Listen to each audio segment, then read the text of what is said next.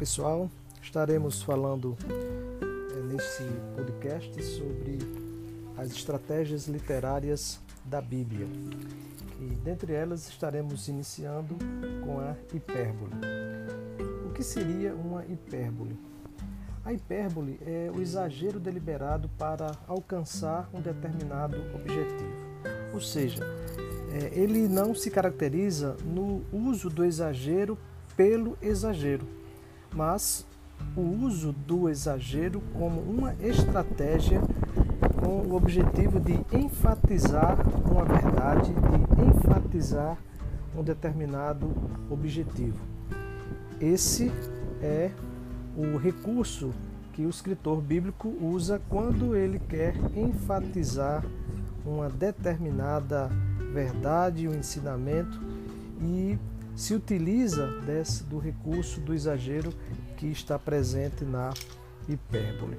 A hipérbole chega é, ao auge nos trechos narrativos de Daniel e em todo o livro de Esté. Em ambos, a hipérbole é tão constante que deixa de ser mero recurso e se torna uma parte integrante importantíssima da concepção que o autor tem sobre o tema que está sendo defendido. Por exemplo, alguns estudiosos e alguns pesquisadores do texto bíblico veterotestamentário identificam a hipérbole em vários exemplos, exemplos esses contidos ah, nas batalhas do rei Davi, quando, por exemplo, ele faz referência ao número de soldados, soldados esses dos exércitos inimigos, como, por exemplo, o texto de 2 Samuel, capítulo 18, verso 8, como também nós encontramos em Juízes, capítulo 6, versículo 15, Juízes, capítulo 20, versos 1 e 2. Todos esses são exemplos e é, trechos da, do texto sagrado da Bíblia que podemos identificar essa ideia da hipérbole. Mas talvez um dos exemplos clássicos que poderíamos citar é o exemplo de Gênesis no capítulo 13, versículo 16, que provavelmente é uma das hipérboles mais famosas, ou que pelo menos uma das mais citadas e repetidas nos estudos bíblicos e nas referências no tocante ao uso da hipérbole. Quando ali no texto nós encontramos a aliança de Javé, o Deus de Israel, e os descendentes de Abraão. E no texto sagrado, o autor bíblico faz a referência que os descendentes de Abraão, a partir da aliança firmada com o próprio Deus de Israel, Javé, serão é, numerosos como a poeira da terra, ou tão numerosos quanto as estrelas do céu e quanto a areia que está na praia do mar. Gênesis no capítulo 22, versículo 1. Então, dessa forma, nós identificamos de forma é, muito clara e de, de forma bastante evidente que a hipérbole ela usa o exagero como objetivo de enfatizar uma verdade. Uma segunda estratégia literária utilizada pelo escritor bíblico é a metáfora. A metáfora ela é identificada quando fazemos a distinção é, de um determinado contexto a partir de um segundo contexto em que uma determinada palavra ela é utilizada, mas retirada do seu contexto original e aplicada num contexto secundário em que o sentido ele permanece o mesmo. Vamos dar um exemplo. É, quando o texto sagrado no Salmo 1 faz referência ao homem reto, ao homem íntegro, comparando ali com o homem iníquo, o homem que anda distante é, das orientações de Deus, ele vai dizer que o homem reto é como uma árvore que cresce à beira da água, enquanto que o iníquo é como uma palha soprada pelo vento. Observem que ele faz uma comparação do homem com uma árvore que é plantada à beira da água, ou seja, uma árvore que cresce, uma, água, uma árvore que prospera, uma árvore que é sadia e que dá frutos. por sua vez, o iníquo tem todos os seus frutos perdidos, porque é como uma palha soprada pelo vento e que vai embora e que você não consegue mais juntar, reunir, portanto, ele é perdido. Observem que esse sentido é o sentido metafórico. Né?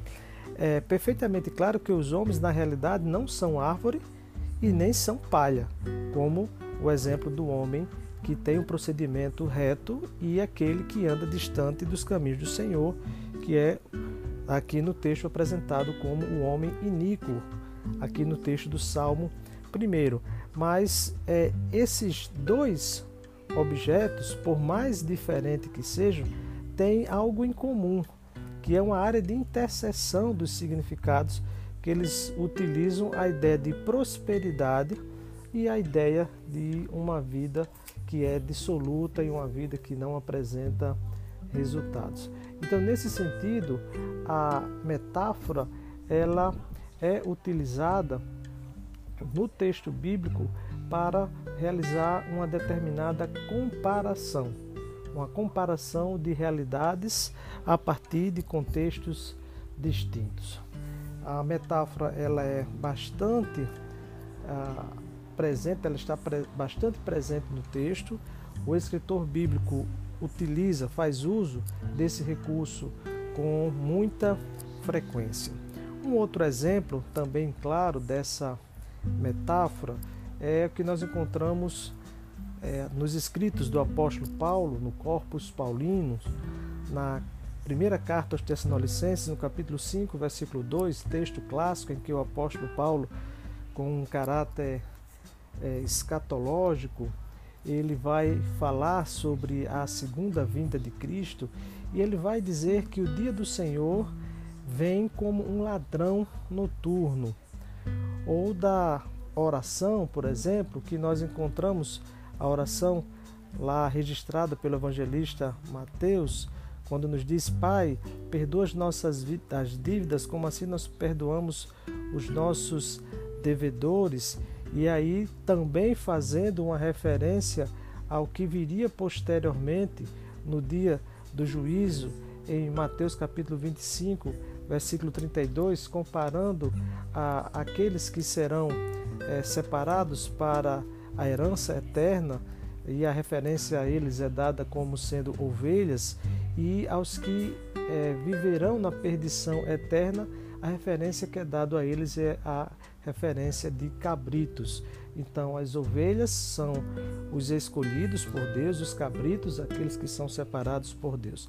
Logicamente que isso é uma metáfora, porque ah, os homens, da mesma forma que no Salmo 1 é comparado a uma árvore plantada junto a ribeiro de águas e o outro a uma palha seca que é jogada pelo vento, aqui também o homem é comparado a ovelha e um cabrito, é a partir do lugar de cada um deles, né, da sua relação com o próprio Deus. Então observe que a metáfora ela apresenta esse sentido comparativo, essa ideia de se comparar ou de comparar uma determinada realidade com a pessoa humana. Isso é bastante comum no texto sagrado.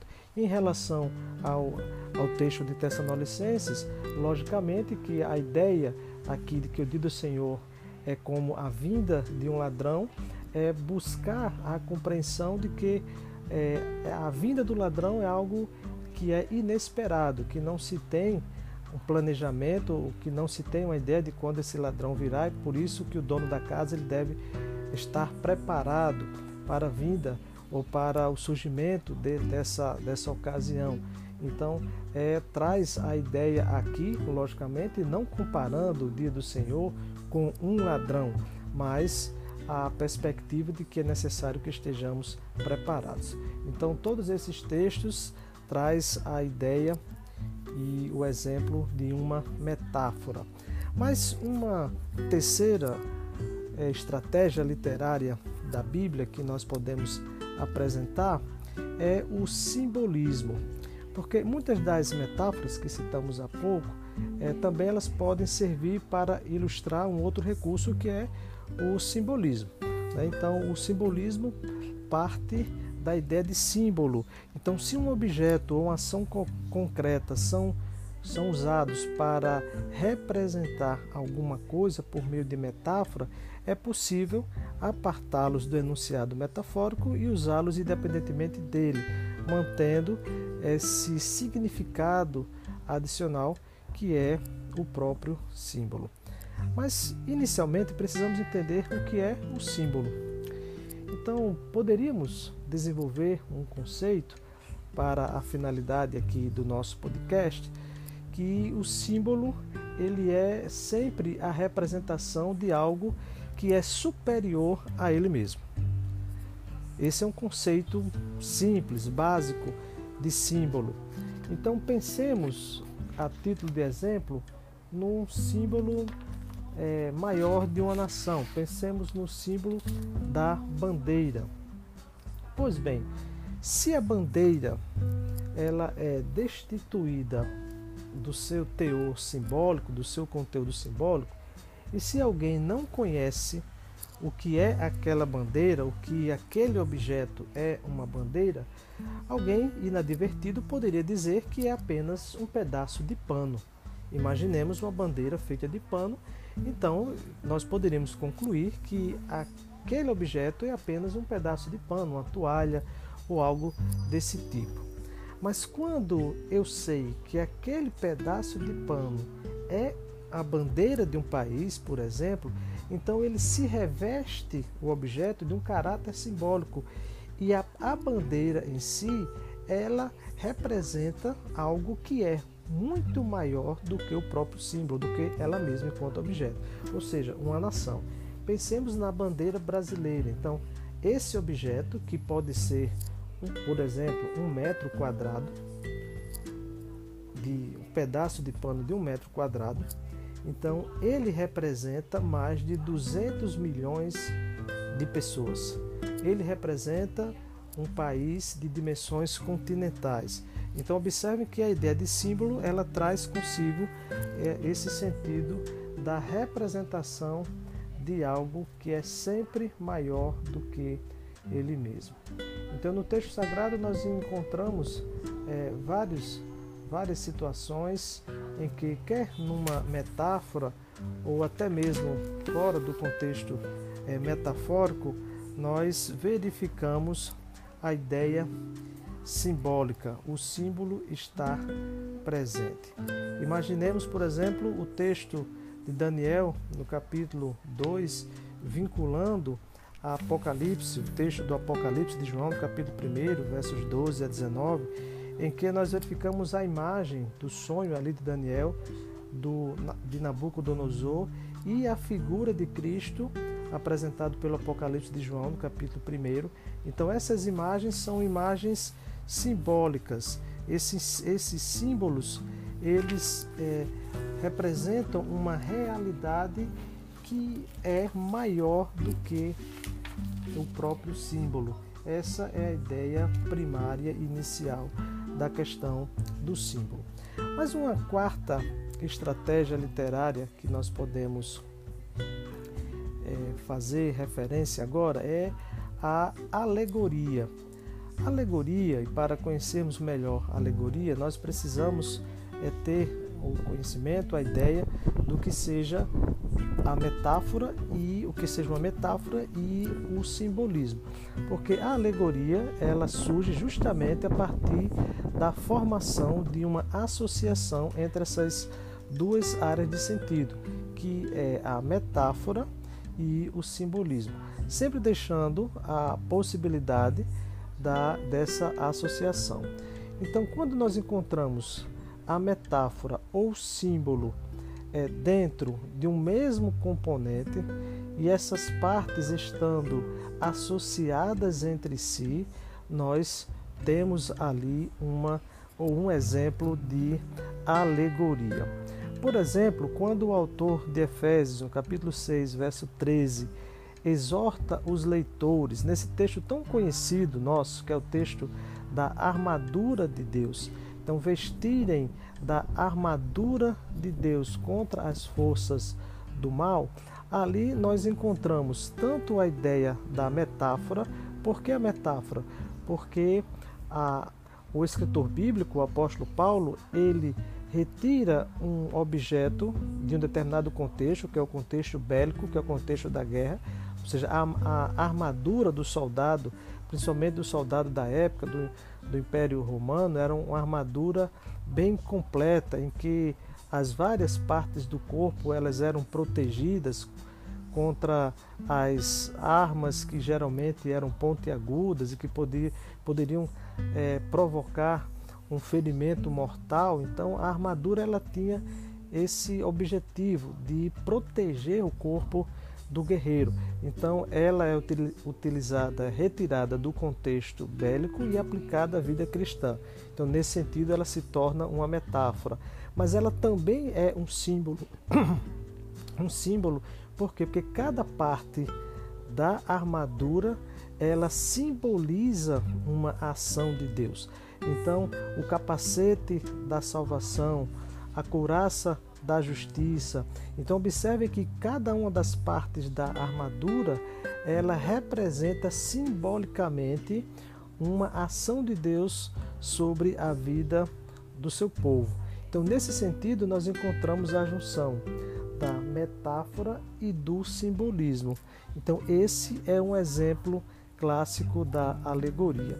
Então, a alegoria ela harmoniza tanto a ação metafórica como também a dimensão simbólica é, do texto. Então, nesse sentido, nós encontramos a alegoria presente no texto. Mas também nós temos uma quinta estratégia literária identificada na Bíblia, que é a personificação. O que seria a personificação? É quando é, um grupo ou um objeto inanimado ou um grupo de pessoas, como a tribo ou a nação, eles são utilizados como se fossem uma única pessoa e recebem os atributos humanos. Vamos dar um exemplo. O texto do profeta Oséias, um dos primeiros profetas literários é, do profetismo bíblico, nós encontramos o seguinte, Osés capítulo 11, versículo 1. Quando Israel era menino, eu o amei e chamei o meu filho do Egito. Observe, um grupo de pessoas, ou seja, toda uma nação, é comparado a uma única pessoa. E a essa única pessoa é atribuído um aspecto humano, o aspecto do amor. Então veja, quando Israel, uma nação, era menino, veja a comparação da nação com uma única pessoa, era menino, eu o amei e chamei o meu filho, Israel, do Egito.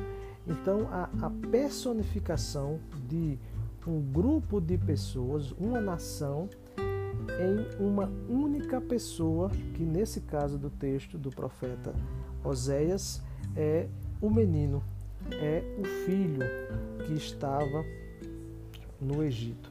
Esse é um exemplo claro de personificação. Mas essa personificação, ela também pode acontecer é, no que diz respeito a um objeto inanimado, sem que necessariamente seja uma pessoa. Então nós temos tanto a personificação em relação a um grupo de pessoas como a objetos inanimados que podem também ser comparados ou ser atribuídos a esse grupo ou a esse objeto a relação da personificação a partir de uma única pessoa.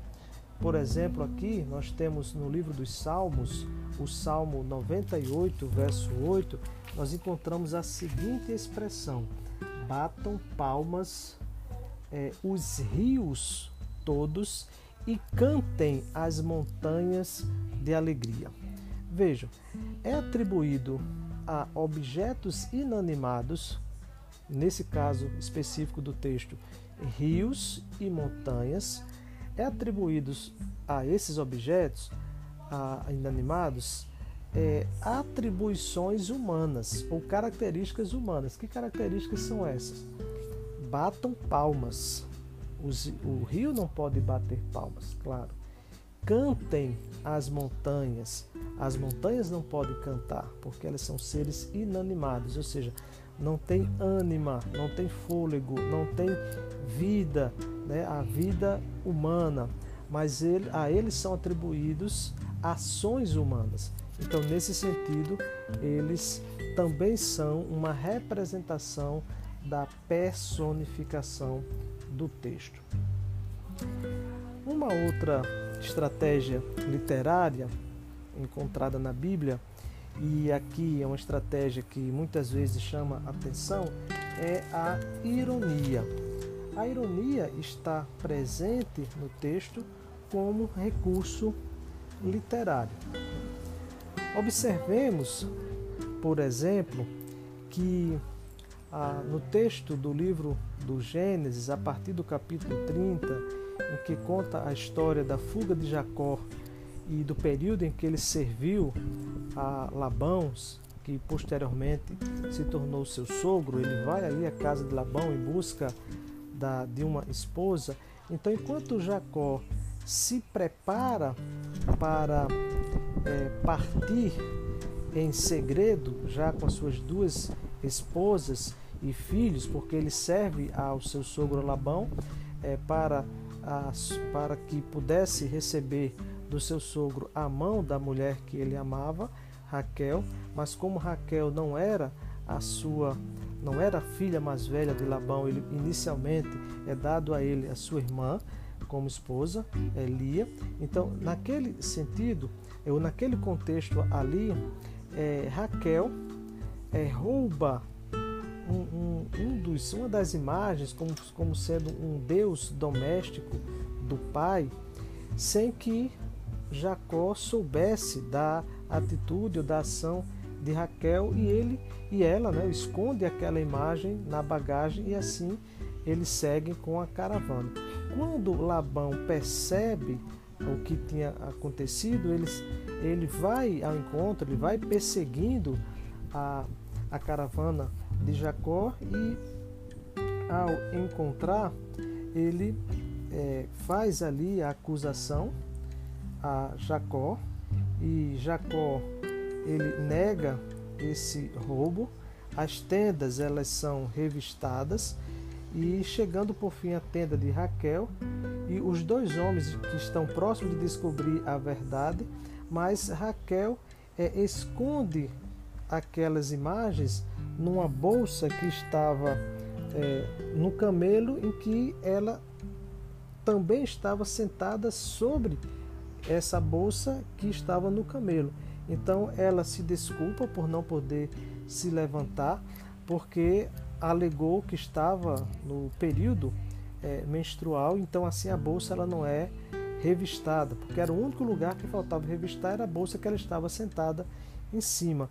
Então aquelas, aquelas imagens, ou seja, os deuses domésticos de Labão não são encontrados e o homem é, se vai e Jacó é, fica indignada ou indignado pela falsa acusação. Aí qual é o ponto é, de destaque desse texto, né? o texto da ironia? É que é, naquele contexto ali, Jacó, é, que era o único, ou melhor, que Jacó que não era o único ali que é, poderia assumir essa postura de engano em relação ao seu, ao seu sogro, ele também é enganado. Ou seja, ali não foi apenas é, os homens que estavam a serviço de Labão que foram enganados, mas o próprio é, o próprio Jacó foi enganado pela sua mulher, por Raquel. Então podemos observar aqui dois eventos primeiramente é observar como Raquel ela agiu com esperteza a partir da ignorância dos dois homens que foram enviados pelo seu pai Labão. Observamos também que naquele contexto é, a postura de Jacó como sendo um homem acima de qualquer suspeita ele também fora enganado e naquele contexto ali foi enganado por sua mulher. Esse tipo de ironia ela é identificada é, como sendo uma ironia dramática em que na narrativa a, aquele que se pensa que está acima do que foi apresentado como ou um elogio ou uma calúnia, ele na verdade é participante no sentido de que também é enganado por Raquel. Né? Então, nesse contexto aqui, nós temos que a, as pessoas, de uma forma geral, elas são enganadas. Jacó, ele é enganado. Labão, ele é enganado. E Raquel, que é a enganadora, no caso de todos, é a que está indo a casou, está indo morar com um homem que serve a um único Deus, ou seja, o Deus Javé, aqui, porque é, os seus pais, né, no caso é, Abraão, ele já tinha assumido o compromisso da aliança lá em Gênesis no capítulo 12. Então ele é um homem que tem uma perspectiva monoteísta e se casa com uma mulher que na formação dela e na compreensão dela e por ter roubado é, as imagens que representam deuses domésticos, ela não tinha uma visão de mundo monoteísta, e sim politeísta, porque o seu pai tinha vários deuses domésticos. É uma ironia dramática. Uma mulher que se casa com um homem que adora um único Deus, sendo ela que no seu dia a dia, na sua prática, também tem uma relação, uma prática de adoração a vários deuses. E essa mulher é a que engana tanto a Jacó como a seu pai. E o que está no centro de toda essa história é justamente a adoração. No caso dela, ela está fugindo, está saindo com seu marido, que adora um único Deus, mas ela mesma adora, naquele contexto ali, porque ela tem uma, uma prática que ela aprendeu na casa do seu pai, ela adora vários deuses, mas naquele momento ela engana tanto ao pai, que tinha a prática da adoração de muitas divindades, como agora seu marido, que adorava um único Deus. Essa é uma das uma grande ironia textual. E nós podemos identificar várias outras ironias, como por exemplo, aqui verificamos no livro de Esther, em que é, quando Amã ele procura conspirar e livrar-se do seu inimigo Mardoqueu, judeu, levando a forca, era essa conspiração é, de Amã contra Mardoqueu, na verdade, é, quem morreu na forca foi o próprio Amã, na forca que ele mesmo mandou construir para o seu inimigo. Então, Amã pretende recomendar ao judeu a forca, mas na verdade quem é condenado à forca é o próprio Amã. É uma história irônica também que nós encontramos no texto sagrado. Uma outra estratégia ou forma literária do texto bíblico é o jogo de palavras. O jogo de palavras está é, presente com bastante frequência na literatura hebraica. Na literatura hebraica nós encontramos uma, uma evidência bastante frequente do desse jogo de palavras ou do trocadilho de palavras. Então há uma há uma referência constante na literatura hebraica a esse ao uso desse recurso. Assim nós poderíamos identificar, sobretudo na literatura sapiencial, o texto ou a, a evidência, o uso desse recurso. Então nós encontramos no livro dos Salmos, nós encontramos é, no livro dos Provérbios, e nós encontramos em outros livros chamados literatura sapiencial é, essa estrutura que é a estrutura do do jogo de palavras de forma bastante evidente. Há alguns exemplos que nós poderíamos citar, e aqui citamos a, a, a literatura sapiencial, como bem colocamos, é, no som de, ou melhor, nos Salmos 144 e verso 4, quando aqui é, verificamos a ideia da fonética e talvez na língua portuguesa isso não fique tão claro, porque a expressão fonética da língua hebraica é logicamente totalmente diferente da expressão fonética da língua portuguesa, mas no idioma hebraico nós conseguimos identificar isso de forma mais evidente. Por exemplo, no texto que eu fiz referência do Salmo 144, verso 4, quando encontramos a expressão Adam la rebel daham. Então, é nesse texto em que o som da palavra Adam é muito próximo da palavra damam, que é, é, é justamente aí que traz a ideia é, de o homem, Adão, e o damam, que é a ideia do melancólico, mas que dentro da expressão do jogo de palavras é como se fosse uma rima. Adam labem damam. Só que na verdade isso no idioma hebraico isso fica muito claro, mas que na, na, na nossa tradução no português é, a gente perde essa ideia desse jogo de palavras, mas está bem presente é, no texto da língua hebraica. Isso nós encontramos, identificamos de forma muito evidente, sobretudo é, a partir é, dos textos que mencionei, que são os textos da literatura sapiencial e principalmente é, a partir da identificação é, na língua hebraica que isso fica mais evidente, né, que é uma situação que fica mais clara. E por fim, nós temos uma última forma ou estratégia literária da Bíblia que nós podemos citar, que é a poesia. Então, a poesia ela está bastante enfatizada no texto veterotestamentário, principalmente a partir de uma estrutura de pensamento que está consolidada no texto do Antigo Testamento, que é o paralelismo.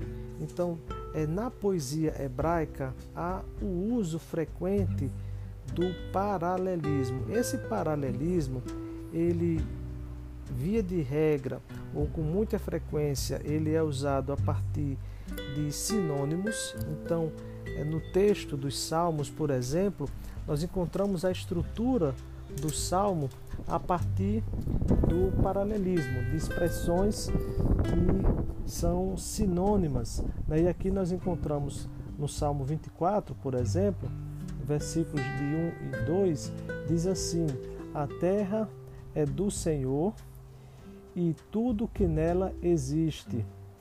Então, depois a terra com a ideia de mundo e tudo que nela existe, os que nela habitam. Isso é o que acontece no versículo seguinte. E aí, na continuidade do texto, diz assim: Pois ele mesmo fundou-a e firmou-a. Quem é ele? O Senhor, que estava no versículo 1. Há esse paralelismo. Então, ele vai dizer, na continuidade do versículo, né, que ele vai dizer: E tudo que nela existe, os que nela habitam, Aí ele vai com, completar o texto dizendo sobre os mares e sobre as águas. Então, é, os que nele habitam e que nele existe, que nela existe na terra, estão sobre os mares e sobre as águas. Então, há uma relação de paralelismo. No, em Provérbios, no capítulo 3, verso 13 e 14, diz assim: né? Feliz é aquele que encontrou a sabedoria e o homem que encontrou o que é sábio. Vejam, há um paralelismo, esse paralelismo de sinônimo. Né? Então, feliz é aquele, e no versículo seguinte, na, na, na, na parte final do versículo, diz o homem. Então, feliz é aquele homem, um paralelismo sinônimo. Aí na continuidade diz: Porque a sabedoria é mais valiosa do que a prata, e o ganho que ela traz melhor do que o ouro. Veja a relação da prata e do ouro. Então há sempre essa relação de paralelismo na poesia hebraica, sobretudo. Isso era bastante, bastante comum, estava bastante em evidência no texto do, do Antigo Testamento, ou texto chamado de Vétero Testamentário. Então, nesse sentido, nós podemos identificar que há é, em vários lugares, principalmente na literatura sapiencial, e aqui nós identificamos o livro dos Provérbios, o livro de Jó, mas também na literatura profética, como no livro do profeta Isaías, sobretudo. Né? Então, nos diz aqui Isaías capítulo 29, verso 8, como o homem faminto que sonha e pensa que está comendo, mas o despertar tem o estômago vazio, ou como o homem sedento que sonha e pensa que está bebendo, mas ao despertar está sedento e exaurido. Assim sucederá a horda de todas as nações que guerreiam contra o monte de Sião. Observem que há uma relação de paralelismo aqui do homem que está com fome e sonha que está comendo, do homem que está de estômago vazio, mas sonha que está bebendo, o homem que está sedento e acha que está sendo é, saciado ali a sua sede e a sua fome, mas todos essas, esses homens eles é, sentem fome e sede porque eles nunca conseguirão o que eles querem. Quem são esses homens? Os que guerreiam contra o monte ou contra os montes de Sião, ou seja, contra Jerusalém, né? porque Jerusalém ela era rodeada pelos montes, os montes de Sião. Então observe que há uma relação de paralelismo nesses textos e esse paralelismo ele se encontra nos textos poéticos. E é bom que saibamos que no texto bíblico a poesia não está limitada ao livro de Provérbios ou ao livro dos Salmos, mas ela está presente em, várias, em vários textos bíblicos, não só do Antigo, mas também do Novo Testamento, mas de forma especial naquilo que nós conhecemos como literatura sapiencial. Então, dessa forma, nós apresentamos as formas e estratégias literárias da Bíblia e sabendo que esse recurso é bastante utilizado para é, compreensão e para explicação de determinadas verdades que estão no texto, mas que o escritor ele faz uso de determinadas estratégias para que a verdade que ele quer enfatizar, que ele quer ensinar, fique mais clara. Espero que tenha esclarecido e, e também que o texto tenha ficado claro para a compreensão das estratégias literárias contidas na Bíblia. Até uma próxima!